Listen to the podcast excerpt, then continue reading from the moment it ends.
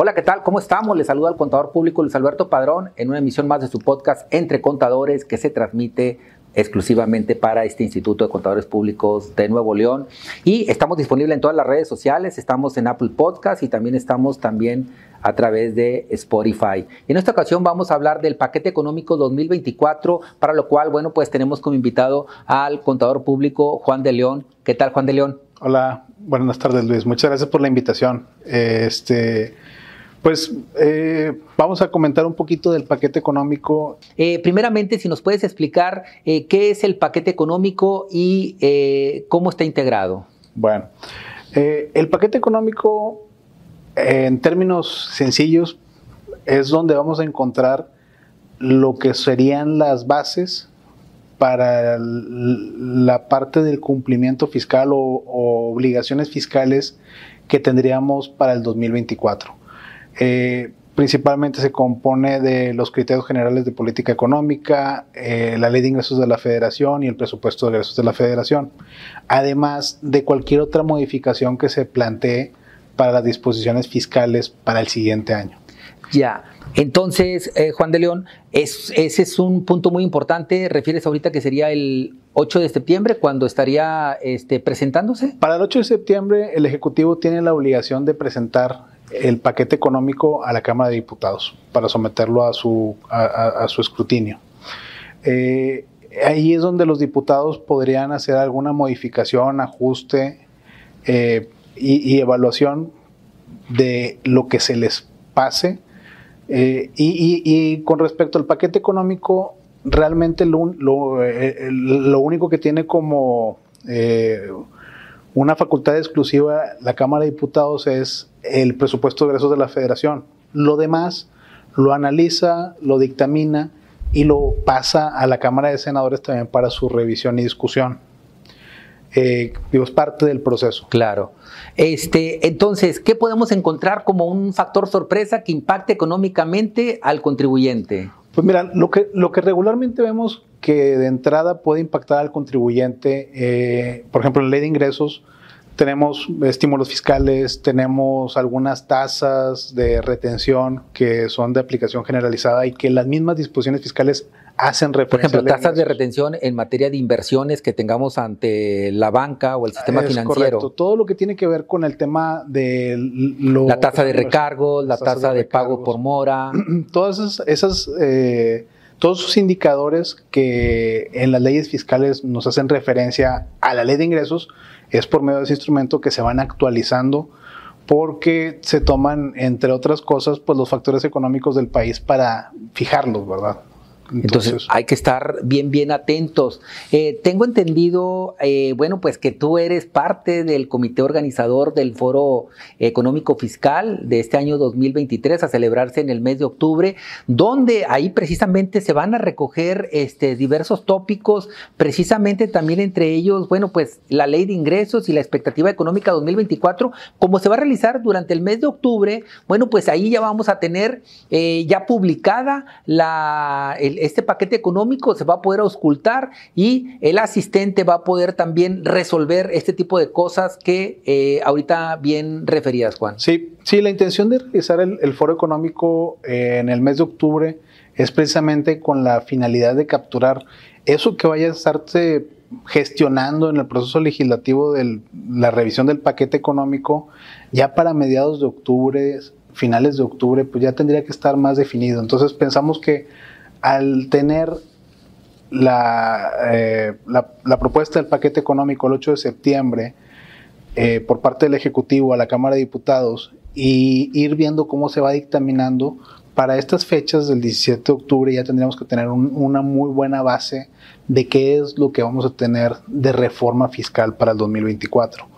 Entonces, sí, como parte de lo que se va a analizar en el foro económico, va a ser eso. O sea, eh, eh, probablemente lo que estemos viendo de cambios de eh, reforma fiscal para, para ese y la expectativa económica, ¿no? La expectativa económica para realizarse durante ese año 2024 y este bueno, pues otro de los temas también dentro de ese foro fiscal es el tema de la reforma fiscal precisamente para el próximo año y las expectativas laborales que muy probablemente para el mes de octubre algunas de ellas ya habrán evolucionado, incluso el tema de la reducción de jornada laboral a lo mejor ya habrá sido este, eh, aprobada o estará muy muy avanzada, este, el tema también de la propuesta del incremento del aguinaldo de 15 a 30 días, bueno, en, ese foro vamos a poder encontrar también eh, un apartado de expectativas laborales para 2024 donde indudablemente se estarán abordando eh, cómo van a ese punto del tiempo esas eh, hasta hoy iniciativas de reforma. Sí,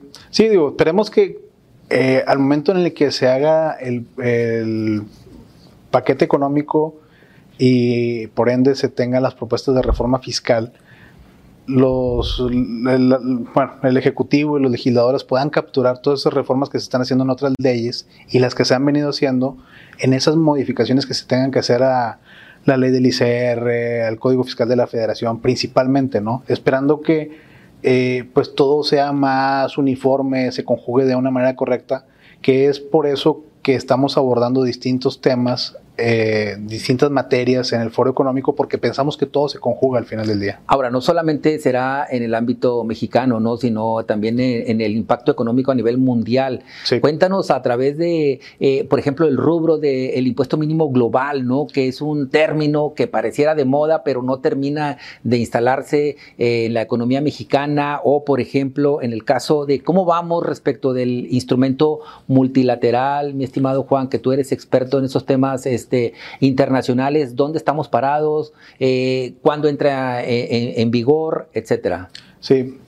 Eh, bueno, en esta parte lo que estaríamos viendo en la posiblemente en la reforma fiscal sean adecuaciones que, vayan tendientes a poder cumplir con lo que el resto del mundo, la OCDE, están dando como lineamientos para, empresas multinacionales eh, y por ende eh, tendrían que hacerse adecuaciones a, las disposiciones fiscales para poder convivir de manera adecuada con el instrumento multilateral, eh, también con el impuesto mínimo global, que es algo que, que si México no tiene algo, las empresas de México que estén en otros países probablemente tengan que estar pagando ese impuesto en otro país y México se quedaría sin, una parte de ese, de ese recurso, ¿no? Entonces, es probable que para el 2024 pues ya tengamos que eh, ver alguna modificación en la ley del impuesto sobre la renta que pues se adecue para cumplir con ese impuesto mínimo global, porque si no,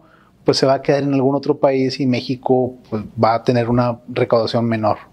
Eh, y al final tendrían que reconocer que ese impuesto que se paga en el extranjero, pues no se tendría que volver a pagar aquí en México, ¿no?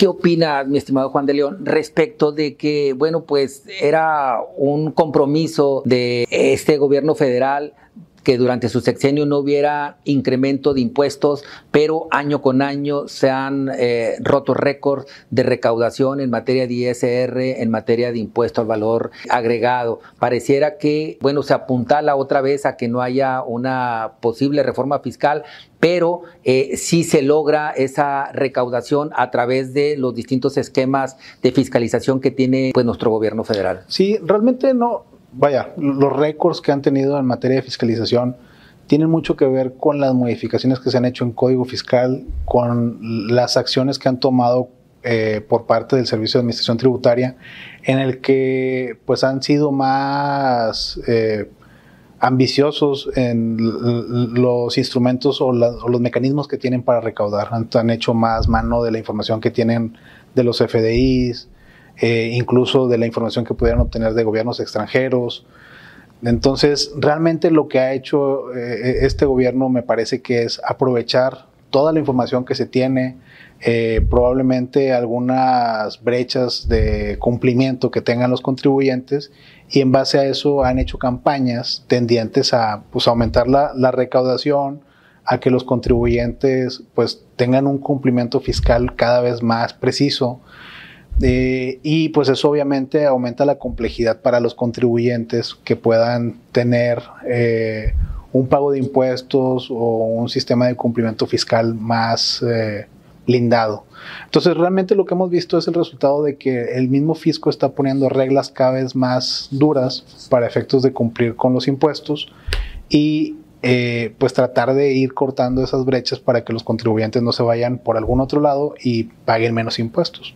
Bueno, pues le damos las gracias a nuestro amigo este, Juan de León eh, por haber abordado este tema del paquete económico. No sé si tengas algún este, eh, mensaje final, algo que se nos haya escapado en esta entrevista. Pues eh, yo, pienso que lo ideal es que atendamos la, invitación al, Foro Económico Fiscal, que va a ser el 17 de octubre, en la que vamos a tener a muy buenos expositores que nos acompañan de, la región, también algunos que nos acompañan de la Ciudad de México en distintas materias. Y lo que se, lo que se busca hacer como, como parte de esta iniciativa del instituto es informar, el abordar los temas al más alto nivel y que pues el público en general, eh, empresarios, estudiantes, eh, asociados, eh, todo mundo tenga a su disposición esta información que esperamos que sea de primera mano y que vengan cambios importantes, principalmente porque el próximo año ya va a ser un año electoral y la reforma fiscal que se plantea para el 2024, pues de cierta manera va a ser la antesala para eh, todo esto que vemos en el mundo fiscal para el siguiente sexenio. Entonces va a ser algo muy, muy, muy trascendental. Entonces pensamos que, que es oportuno verlo.